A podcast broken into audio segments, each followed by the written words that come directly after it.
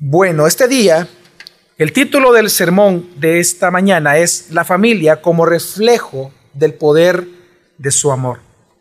El papel del matrimonio es representar el misterio entre Cristo y su iglesia. Por lo tanto, si nosotros queremos entender el propósito, el rol, el papel, las funciones del matrimonio, tenemos que entender primero el misterio de Cristo.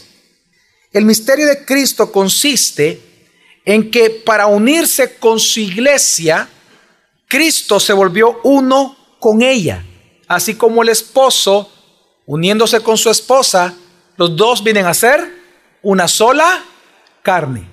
El misterio de Cristo, hermanos, consiste que Él se unió de dos pueblos, hizo uno, hablando de los gentiles y judíos, conformó la iglesia, pero para él unirse con su iglesia se volvió uno con ella. Ese es el misterio.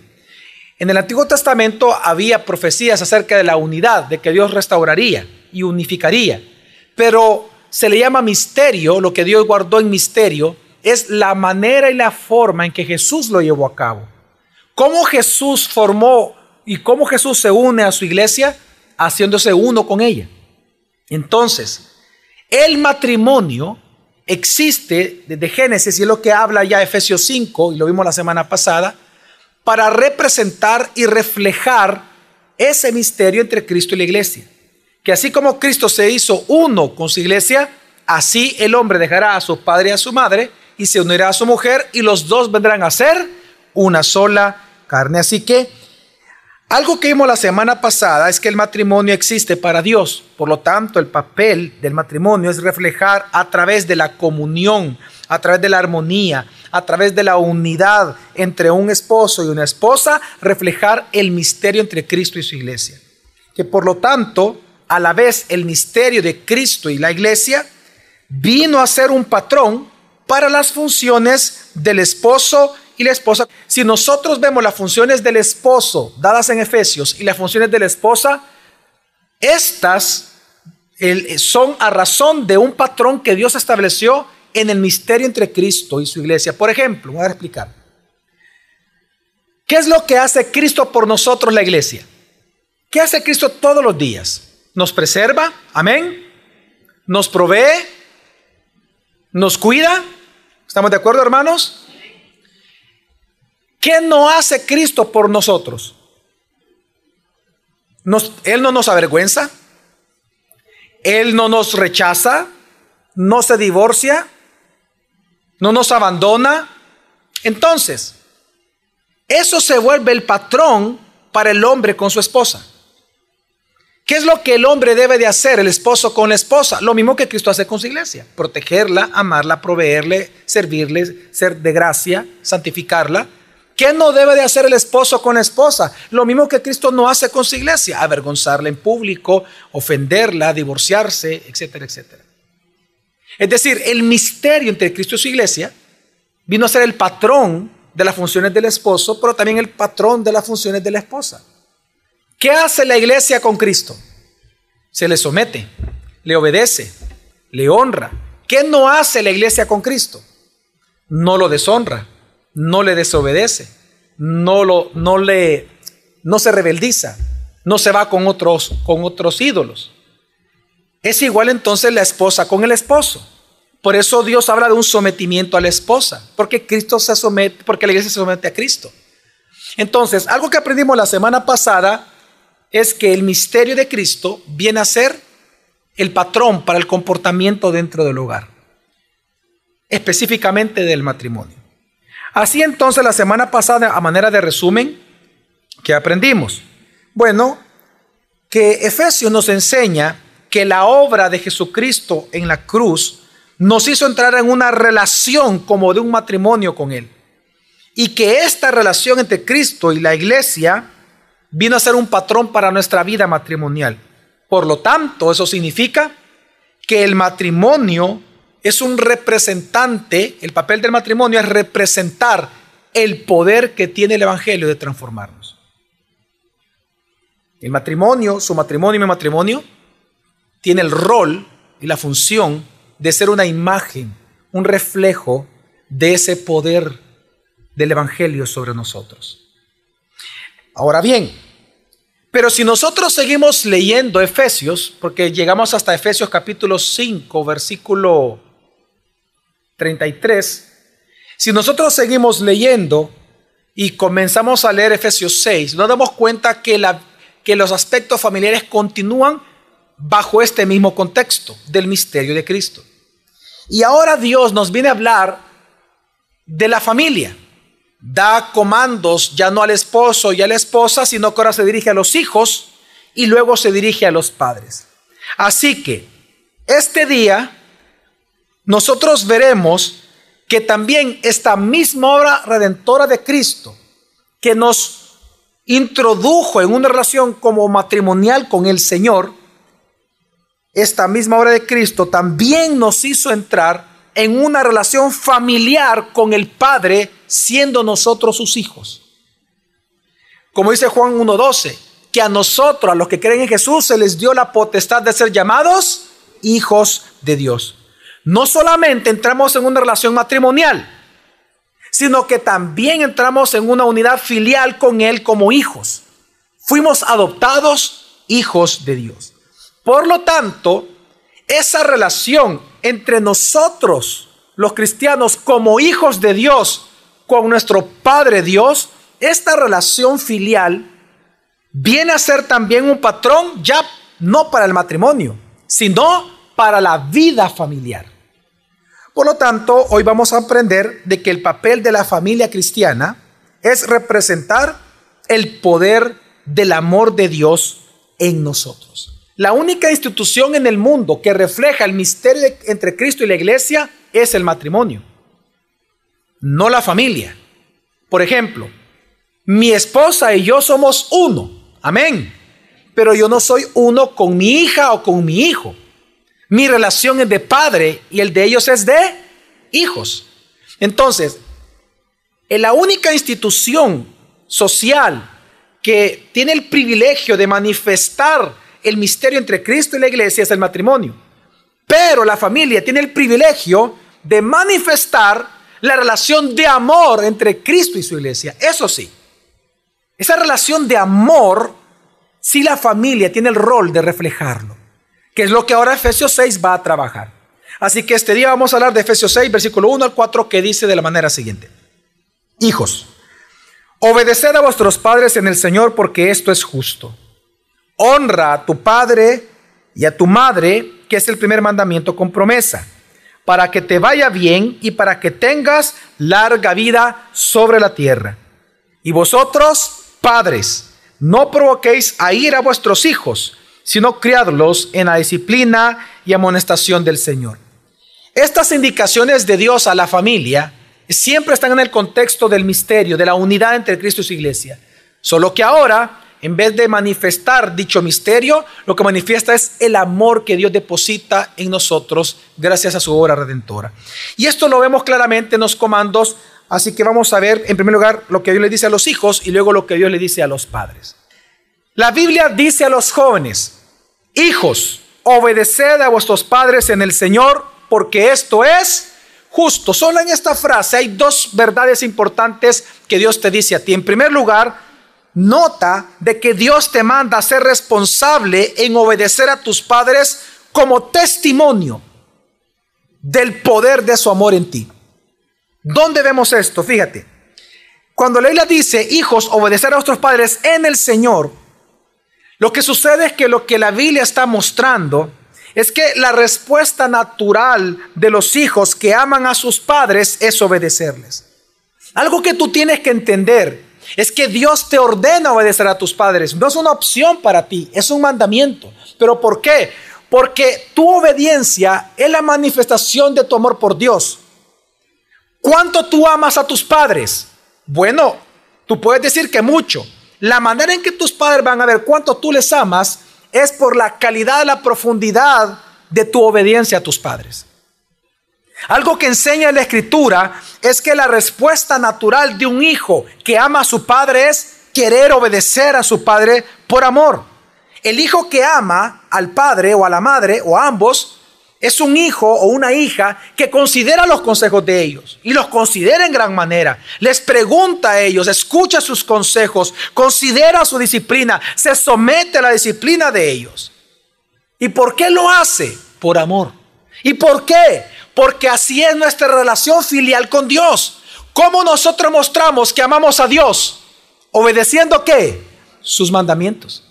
Bueno, Jesús lo dijo en Juan 14, 21. Jesús dijo, el que tiene mis mandamientos y los guarda, ese es el que me ama.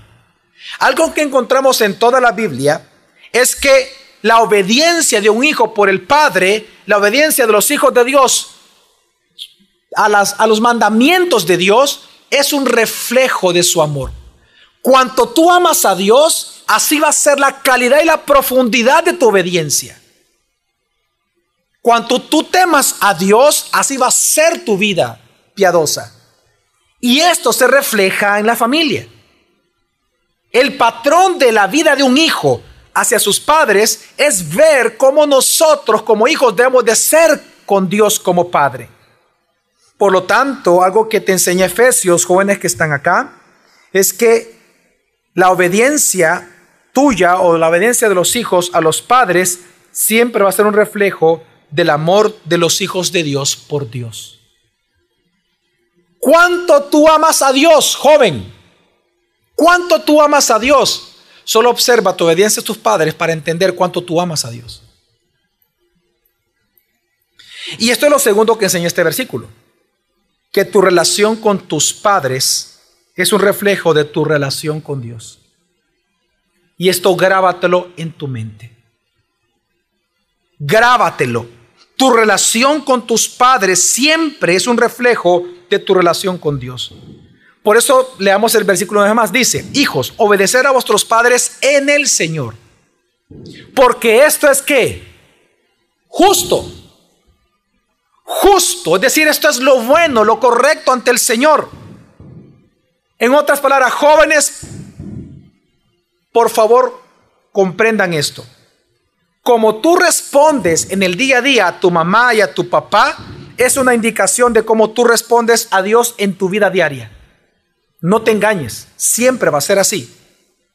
Si tú eres una mujer, un hijo o una hija hipócrita, que delante de papá y mamá tú eres la niña correcta y el niño correcto, pero cuando ellos no están, tú te mandas fotografías, desnudas a los amigos o las amigas. Tú comienzas a, mal utilizar el Facebook, el WhatsApp, redes sociales, páginas, bloggers, etcétera. Si tú tienes un comportamiento hipócrita con tus padres cuando ellos no están, eso es porque tu vida es hipócrita delante de Dios. Quiero que entiendas que tu temor por Dios se refleja en tu temor a tus padres. Y lo que Dios está estableciendo en Efesios. Y siempre ha sido así. Para darte un ejemplo, fíjate lo que dice Deuteronomio 21, del 18 al 21, dice, si un hombre tiene un hijo terco y rebelde, que no obedece a su padre ni a su madre, y cuando lo castigan, ni aún así les hace caso, el padre y la madre lo tomarán y lo llevarán fuera a los ancianos de su ciudad, a la puerta de su ciudad natal, y dirán a los ancianos de la ciudad, este hijo nuestro es terco y rebelde, no nos obedece, es glotón y es borracho. Entonces todos los hombres de la ciudad lo apedrearán hasta que muera. Así quitarás el mal de en medio de ti y todo Israel oirá esto y temerá. ¿Por qué Dios establece la pena de muerte como la solución a la rebeldía de un hijo. Y pongámoslo en contexto en aquel momento. Recuerde que en la Biblia existe lo que se llama eh, la ley del ojo por ojo y diente por diente.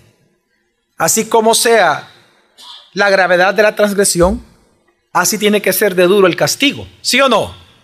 Usted va a encontrar en la Biblia, por ejemplo, que si una persona golpeaba a una mujer embarazada y ésta no abortaba, entonces, eh, este hombre tenía que cumplir lo que el esposo le impusiera y lo que los jueces de aquel momento le impusieran y no moría.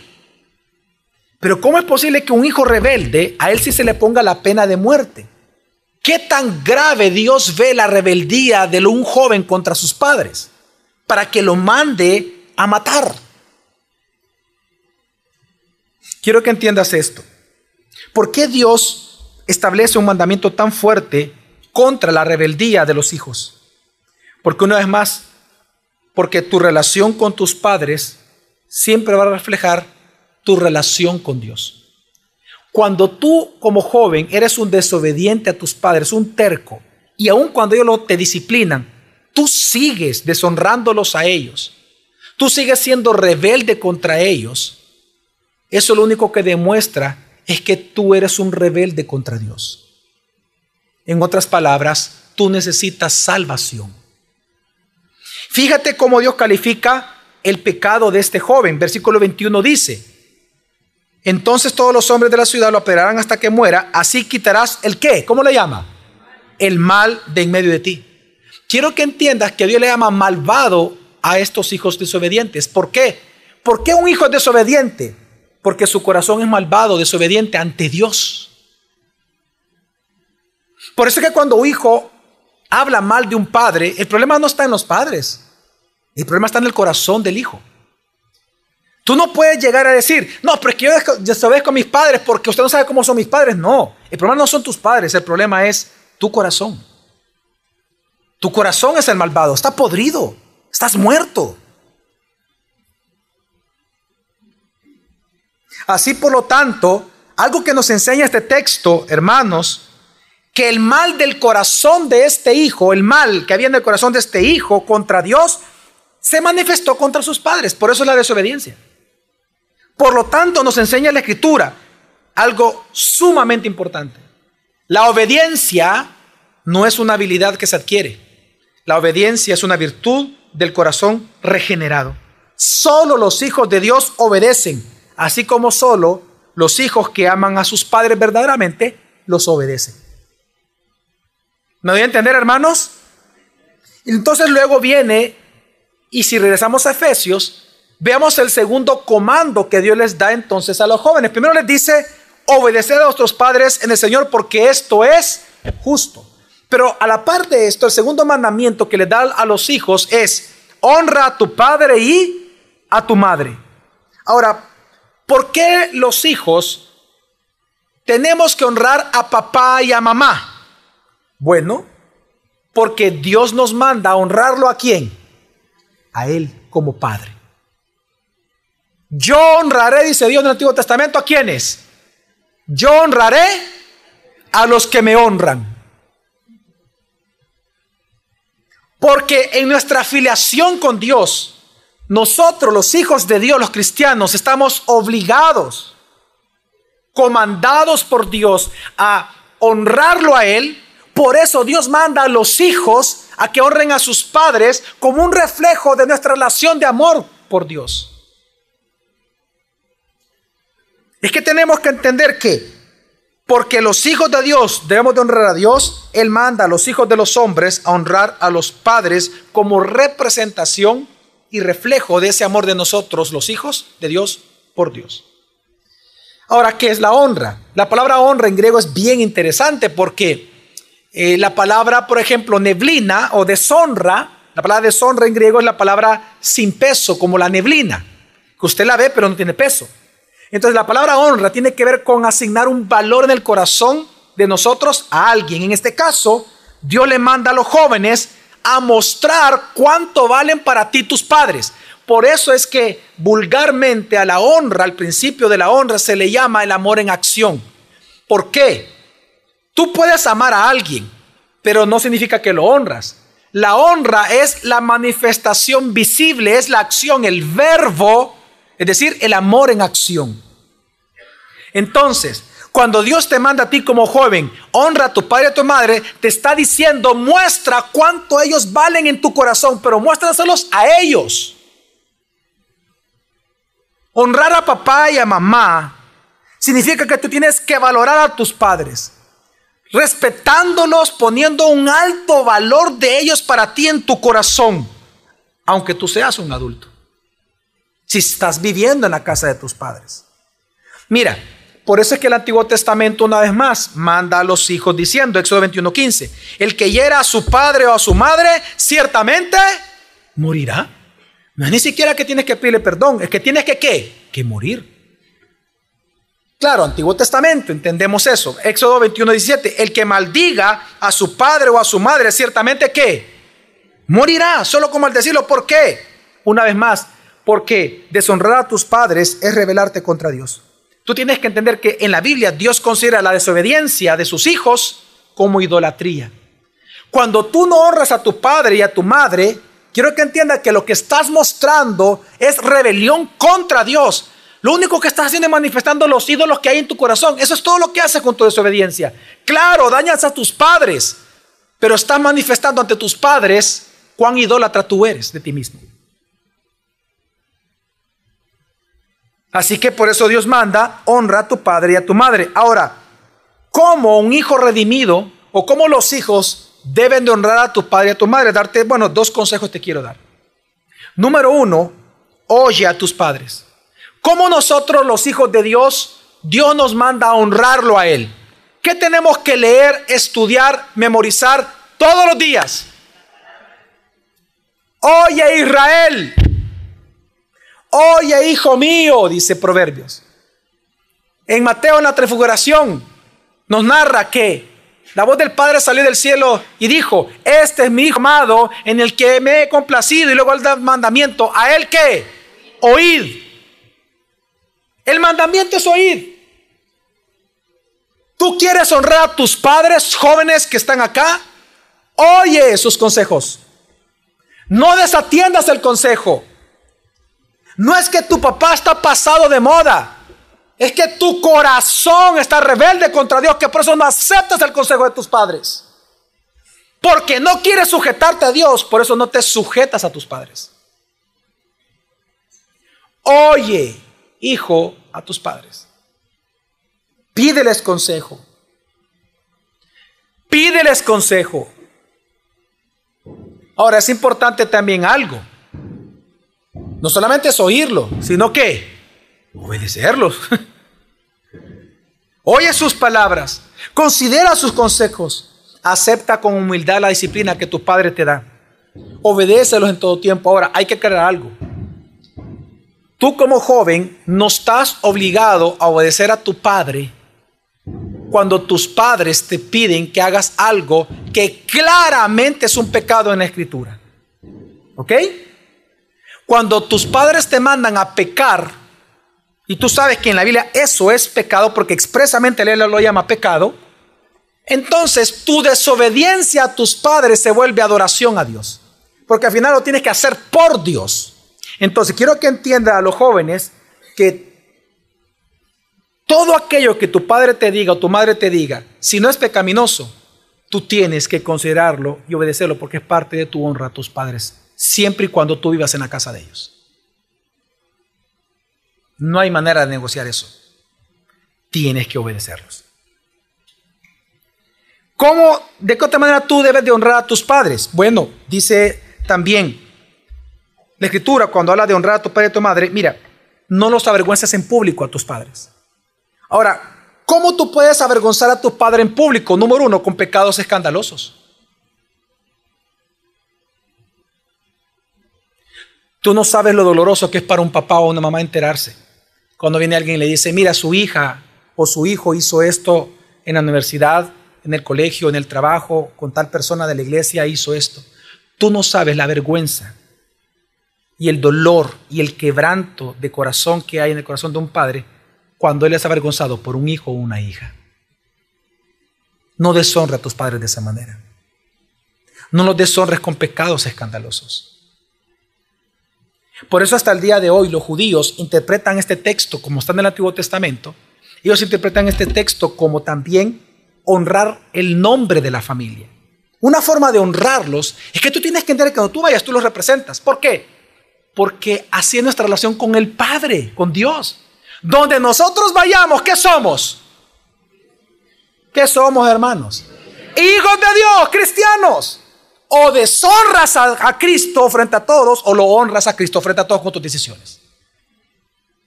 pues así tienes que honrar jóvenes a tus padres. Otra forma de no avergonzarlos públicamente es no hables mal de ellos. No les mientas a tus padres. Sea hombrecito, sea mujercita, habla la verdad con tus padres siempre. Ahora, hay dos promesas que Dios te da a los jóvenes para motivarlos. Versículo 3 dice, para que te vaya bien y para que tengas larga vida sobre la tierra. Cuando eh, Pablo habla de que para que te vaya bien, y es escrito acá, lo que prácticamente lo que Dios está diciendo es para que no arruines tu vida, para que seas feliz, tengas una buena vida, vida buena. Honra a tu padre y a tu madre. Esa es la promesa que Dios da. Vas a tener una vida excelente, una vida buena, pero honra a tu padre y a tu madre primero. Y la segunda promesa que Dios anexa a la honra a padre y a madre es que vas a ser, si Dios quiere, longevo. Tener una buena vejez. Ahora, quiero aclarar algo. Nosotros sabemos que eso solo sucede cuando Dios quiere. Amén. No es una regla uno más uno. Esto es importante entenderlo. No es una relación de uno a uno. Porque si no, entonces no existieran los mártires. ¿Cuántos jóvenes han sido muy respetuosos de sus padres, han honrado a sus padres tremendamente, pero mueren jóvenes. Te quiero que entendamos que esto es la posibilidad que Dios da según la voluntad de Él. Amén, hermanos. Así que lo importante es que notemos, jóvenes, que Dios quiere que tú seas feliz. Así que honra a tu padre y a tus madres y a tu madre para que tengas larga vida y todo te vaya bien. Padres, ¿Qué nos dice el Señor a nosotros? Versículo 4. A vosotros padres, no provoquéis a ir a vuestros hijos, sino criadlos en la disciplina e instrucción del Señor. Hay dos verdades con respecto a la crianza que Dios da acá en este texto a nosotros los padres. Número uno, si tú te das cuenta, Dios ya estableció el objetivo de nuestra crianza de nuestros hijos. Fíjate bien, el objetivo de nosotros crear a nuestros hijos no es que ellos tengan una buena educación. Tampoco es que ellos sean unos grandes artistas o que sean unos profesionales exitosos o que ellos sean grandes atletas o la misión de nosotros no es crearlos para que ellos se casen bien, tengan un, un esposo eh, rico y una esposa bonita. No, la crianza no es para eso. ¿Por qué? Porque ese es el prototipo de hombre y de mujer exitoso de nuestra cultura. ¿Quién es el hombre exitoso en la cultura salvadoreña? El hombre exitoso, bueno, aquel que es profesional, aquel que tiene una novia bonita, aquel que tiene un buen ingreso, aquel que es atlético, que sabe eh, tal vez algún tipo de arte, tocar instrumento, cantar, que es el alma de la fiesta, que, que es muy efectivo, muy eficiente en su trabajo. Ese es el prototipo de hombre exitoso en El Salvador. La pregunta es, ¿ese es el hombre exitoso ante los ojos de Dios? No. Jesús dijo, ¿de qué sirve a alguien ganar todo el mundo si al final pierde su alma? Entonces, tenemos que entender que el objetivo de la crianza de nuestros hijos no es formar de ellos el prototipo de hombre o de mujer exitosa que la cultura salvadoreña exige y aplaude y alaba. No.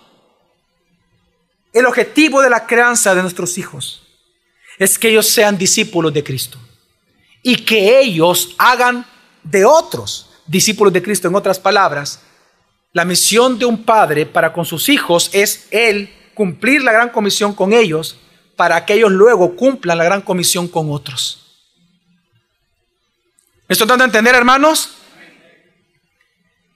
Y es en esto en donde una vez más vemos que se reafirma el papel de la familia. El papel de la familia, el rol de la familia cristiana es manifestar el amor de Dios, el poder del amor de Dios. ¿Por qué? ¿Por qué digo que se reafirma eso? Porque una vez más, así como Dios nos cría a nosotros en amor para que nosotros seamos sus discípulos, carguemos la cruz cada día y le sigamos a Él, porque para eso Él nos cría, así nos cría, de la misma manera tenemos que criar nosotros los padres a nuestros hijos.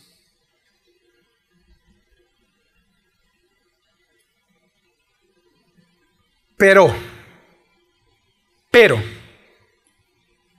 si nuestros hijos son exitosos, ante los ojos de la cultura, pero no tienen una vida piadosa ante Dios, habremos fracasado como padres.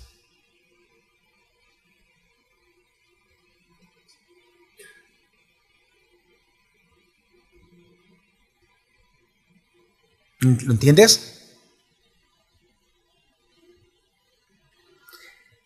Y no solamente nosotros habremos fracasado como padres, ellos en el futuro fracasarán como padres también.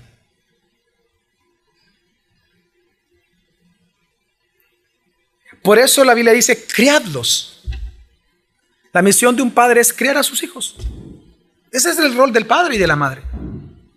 La gran pregunta entonces es, ¿cómo criarlos de tal manera que ellos sean discípulos de Cristo? con la meta de hacer de otros también discípulos de Cristo. ¿Cómo crear esa clase de hijos? Bueno, la metodología es el segundo punto, que la metodología también Dios la da. ¿Cuál es la metodología? Dice el versículo, sino crearlos en qué? En la disciplina e instrucción del Señor. Para entender estas palabras, disciplina e instrucción, tenemos que nosotros entender un poco el Antiguo Testamento. En primer lugar, la palabra disciplina en español, por lo menos en el uso que en El Salvador se da, difiere un poco del significado y el uso que se le da en el Nuevo Testamento y en el Antiguo Testamento. Para nosotros, disciplina puede tener dos usos fuertes en El Salvador. Uno, castigo, ¿sí o no? Y el segundo uso que le damos en El Salvador es ejercitarnos para algo, ser disciplinados en algo, ¿verdad? Algo que, que es como un sinónimo de perseverancia, de constancia de algo. Ok. En griego la palabra no significa eso.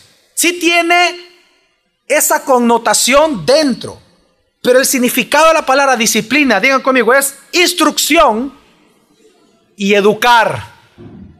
Así que cuando la Biblia dice crearlos en la disciplina del Señor, está diciendo es crearlos educándoles e instruyéndoles a ellos el qué? La palabra del Señor. Exactamente. Entonces, para entender cómo se hace esto y a qué se refiere Dios, vámonos nosotros a Génesis. Es interesante que cuando Dios llama a Abraham, Él dice en la escritura, ¿para qué llamó a Abraham? No por qué, ¿para qué lo llamó? Y en Génesis 18, 19, Dios dice acerca de Abraham, dice, yo lo he elegido para que instruya, y ahí viene, está la palabra, la misma es el sinónimo en griego de la palabra disciplina o instrucción. Yo lo he elegido para que instruya a sus hijos y a su familia a fin de que se mantengan que en el camino del Señor y pongan en práctica lo que es justo y recto.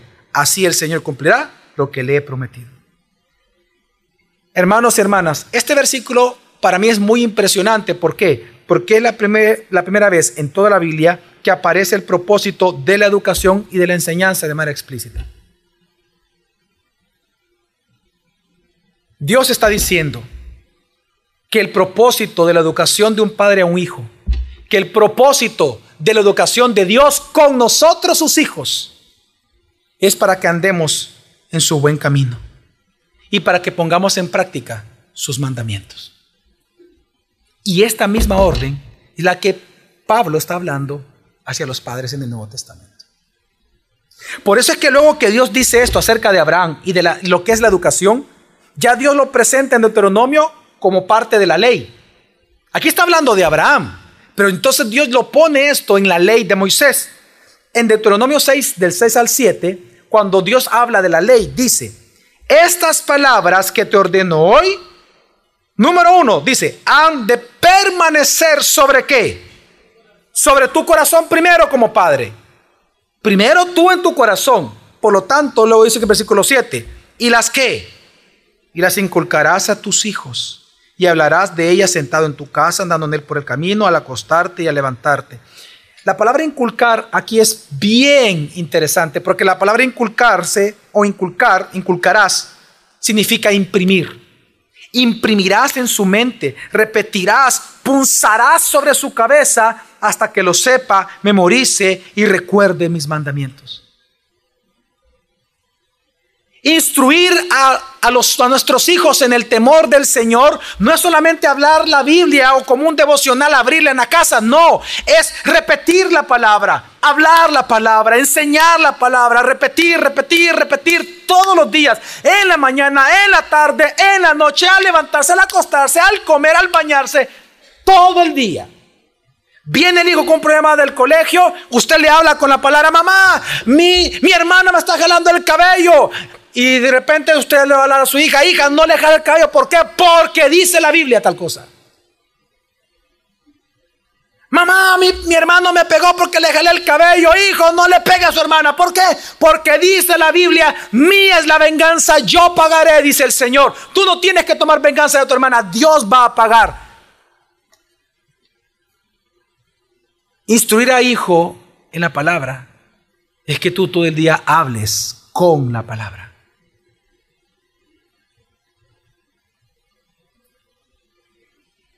Ahora, ¿por qué Dios hace esto?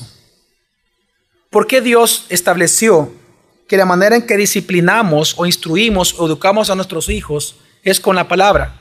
Lo hace por amor. Por eso dice la escritura, porque al que Dios ama, ¿y qué significa la palabra disciplina?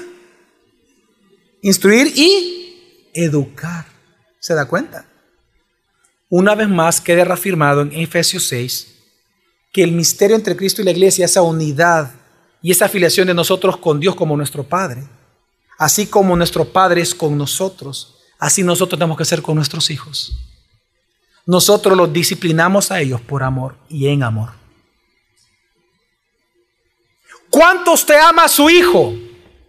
Tú puedes ver cuánto tú amas a tu hijo de cara a Dios, viendo cuánto tú le enseñas de la palabra a ellos. ¿Cómo tú sabes que Dios te ama a ti? Dime. Porque Él te da cosas. ah, hermano. ¿Tú así valoras el amor de Dios por ti, por las cosas que Él te da? No. Por la instrucción.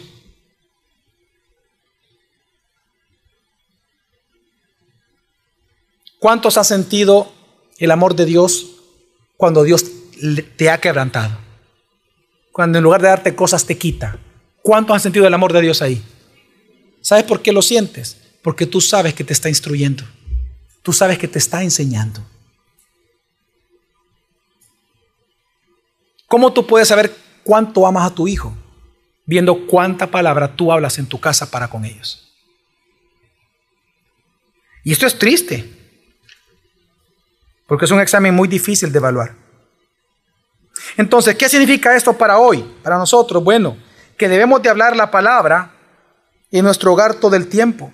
Y debemos de establecerla como principios de vida. Es decir, tú tienes que enseñarle de tal manera la palabra de Dios a tus hijos que no solamente ellos teman pecar ante Dios delante de ti, sino que también teman pecar ante Dios cuando tú no estás en la casa, cuando nadie los ve a ellos. A ese nivel tiene que dar de educación la palabra en tu hogar. Porque al final, algo que no lo mencioné porque es muy extenso y puse estos puntos, pero algo que no mencioné, que algo que también nos enseña este texto de Efesios del 6, del 1 al 4, es que los hijos, aunque ahí dice vuestros hijos, el versículo nos hace ver que no son nuestros. ¿De quién son nuestros hijos? De Dios. ¿Cómo tenemos que devolvérselos? ¿Mundanos o piadosos?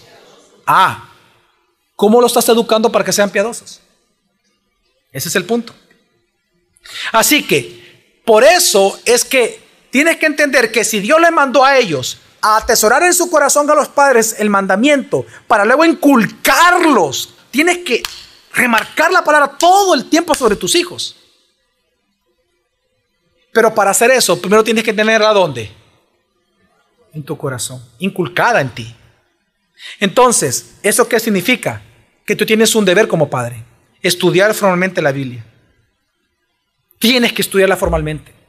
Tú no puedes dar lo que no tienes simplemente.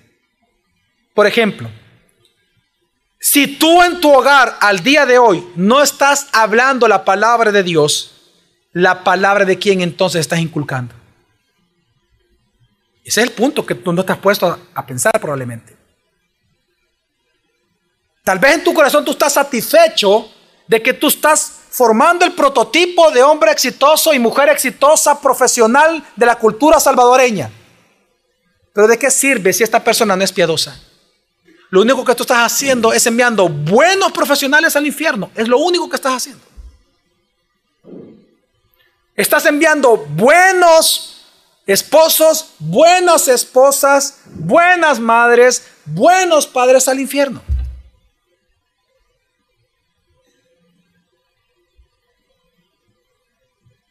Luego dice amonestación del Señor el versículo. ¿Cómo tenemos que criarlos? Dice en disciplina y amonestación del Señor. La palabra amonestación, ya expliqué ahora disciplina, vamos a amonestación, es muy simple. La palabra amonestación es aconsejar y exhortarlos cuando no cumplen lo que se les está inculcando. Eso es todo. Es lo que hacemos con nuestros hijos, ¿verdad? Cuando ellos no hacen algo que le estamos inculcando, viene directamente ya una disciplina restrictiva, correctiva.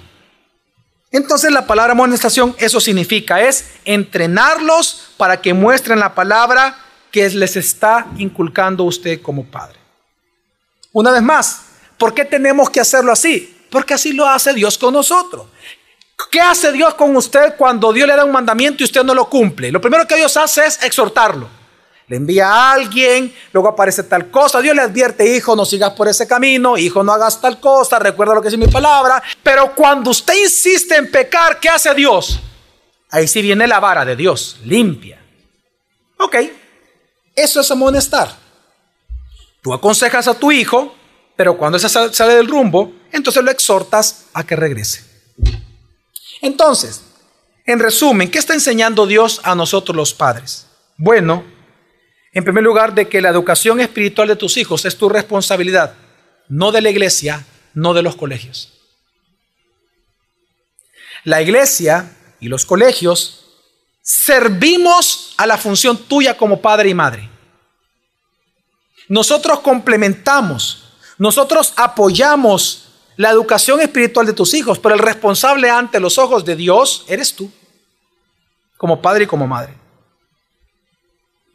Por lo tanto, eso significa que tu vida será el ejemplo para ellos de cómo es vivir honrando a Dios. La manera en que tú educas, algo que enseña este texto, que la manera en que tú educas a tus hijos es con la palabra, pero con tu, con tu ejemplo. ¿Sabes que que una de las razones por las cuales vemos nosotros jóvenes tercos, desobedientes en familias cristianas es porque los padres ellos mismos no son disciplinados ante Dios. ¿Cómo tú esperas tener hijos piadosos si tú no eres piadoso? ¿Cómo tú esperas hijos obedientes si tú mismo no te disciplinas en la obediencia a los mandamientos de Dios? ¿Cómo tú esperas que tus hijos sean disciplinados si tú mismo no tienes disciplina espiritual? Algo que quiero que entiendas, que es similar a lo que le dije a tus hijos hoy, a los jóvenes hoy, se los digo a los padres. Así como tú le estás enseñando hoy, o no le estás enseñando hoy a tus hijos disciplina en el temor del Señor, eso va a reflejar tu propia disciplina en tu propio temor del Señor. Si tú no temes a Dios, tú no vas a disciplinar e instruirlos y amonestarlos en el Señor a tus hijos. Ni siquiera te va a importar. Un ejemplo, no levanten su mano, pero ¿cuántos padres realmente no disipulan a sus hijos en sus casas? ¿Cuántos padres ni les interesa enseñar la Biblia? Y usted puede decir, pero es que no la conozco.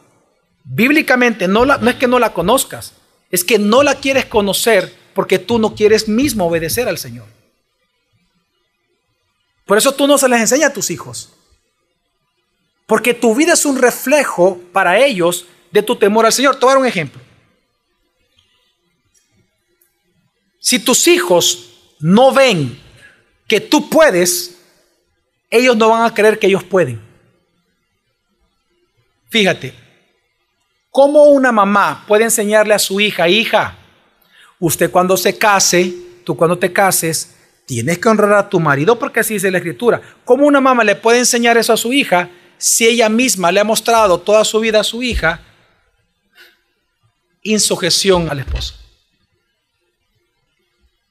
Por ejemplo, si un padre habla todo el tiempo mal del jefe, de las autoridades civiles del Salvador, de los políticos, de los líderes de la iglesia, ¿cómo él podrá disciplinar a su hijo a que él, a que ellos se le sujeten y le honren a él como padre?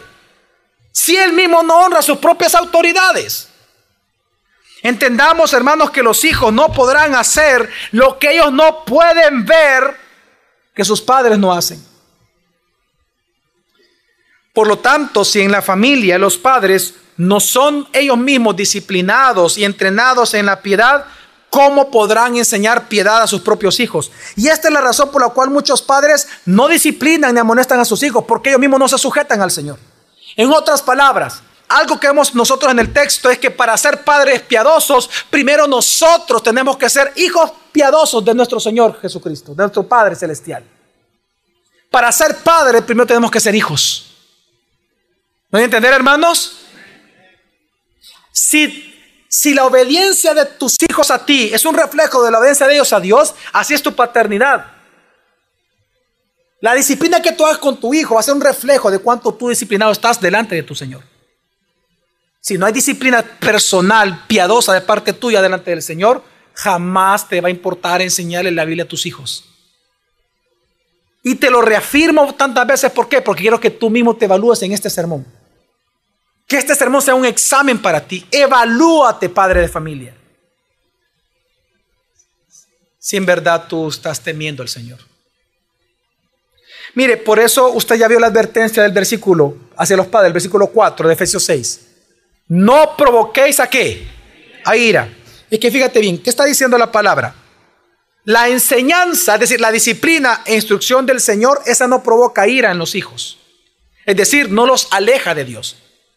Pero si tú no los instruyes ni los disciplinas en la palabra de Dios, necesariamente tú los vas a instruir y los vas a disciplinar en la instrucción de la cultura o de tu propia vida. Eso los va a separar de Dios provoca ira a los hijos. Por lo tanto, una vez más, la disciplina y amonestación para nuestros hijos va a reflejar cuánto los amamos a ellos.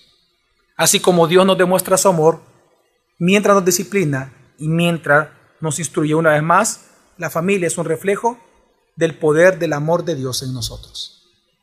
Amén, hermanos. Entonces, para finalizar, ¿Qué hacer? ¿Qué hacer para ser hijos obedientes y para ser padres que disciplinan y amonestan en el Señor a sus hijos, que los crían de esta manera? Para ambos. Bueno, tres consejos y concluyo. Número uno, aceptemos el rol que nuestras familias tienen ante Dios. Aceptemos el rol que nuestras familias tienen ante Dios, familias que Él mismo nos ha regalado. Fíjate bien, el misterio de la voluntad de Dios consiste, Efesios 1 dice, en reunir todas las cosas en quién? En Cristo. Tanto las cosas que están en los cielos como las de la tierra. Eso significa que todas las cosas encuentran su significado y son ordenadas solamente en Cristo. Entonces, si eso es así, esto significa que tu familia y mi familia solo puede encontrar su orden, su propósito y su identidad en Cristo Jesús. Tú necesitas a Cristo. Tú necesitas que Cristo sea el centro de tu familia. Tus hijos lo necesitan y tú lo necesitas. Sin Cristo tú no vas a lograr nada. Separados de mí, nada podéis hacer. Ahora, ojo, no está hablando que la cultura no te va a premiar. Claro que la cultura te va a premiar. La sociedad. Juan, en su primera carta, Juan mismo dice que todas las naciones, que todo el mundo yace bajo el poder de quién? Del maligno. Claro que la cultura te va a premiar en, tu pecado delante del Señor, en tu falta de amonestación y disciplina del Señor sobre tus hijos, en tu desobediencia a tus padres, la cultura te va a premiar. Pero ante los ojos de Dios, separados de Cristo, nada puedes hacer. Nada. Nada. Por lo tanto, arrepiéntete y cree en que la obra redentora de Cristo también es para con tu familia. En segundo lugar, yo los invito a esto, hermano, no, en todo caso yo lo hago hoy, pero porque la Biblia lo hace en Efesios. Si tú quieres ser un padre que quería a sus hijos y un hijo que veas a tus padres, sé lleno del Espíritu Santo. En Efesios 5, interesante que antes de hablar del matrimonio, tú ya viste el contexto. ¿De qué viene hablando Pablo? Viene hablando de ser lleno del Espíritu Santo. ¿Por qué? Porque para ser ese esposo para la esposa y esa esposa similar a, a la iglesia para con el esposo, se requiere ser lleno del Espíritu Santo. Para ser estos hijos que Dios demanda, se requiere ser lleno del Espíritu Santo. Y para ser esta clase de padres que Dios demanda, se requiere ser lleno del Espíritu Santo. Así que mi consejo, porque la, la, Biblia es ser lleno del Espíritu Santo. Es interesante que este comando de Dios, este mandamiento está en voz pasiva. Significa, déjense ser llenos del Espíritu Santo. Ser llenos del Espíritu es, déjense llenar. La pregunta es, ¿cómo? Es muy simple. Cuando tú lees el contexto es muy simple entenderlo. Número uno, medita en la palabra de Dios todos los días. Número dos, cree en lo que meditas. Número tres, obedece lo que has creído. Y número cuatro, ora a Dios para que Él llene del Espíritu Santo a toda la familia. Ora por tus hijos, ora por tu esposa, ora por tu esposo, ora por tus padres, pero a conciencia intencionalmente. Ora. Amén. Y por último, que ya lo mencioné, decide estudiar y aprender doctrina bíblica. Todas las familias son teólogas, porque todo el tiempo hacemos teología. Y si quiere comenzar a estudiar y tener y, y, comenzar a santificar su vida para luego enseñar la palabra a sus hijos, crezca en la palabra del Señor. Amén su vida siempre va a ser un reflejo. Su vida hacia los demás va a ser un reflejo de su relación con Dios.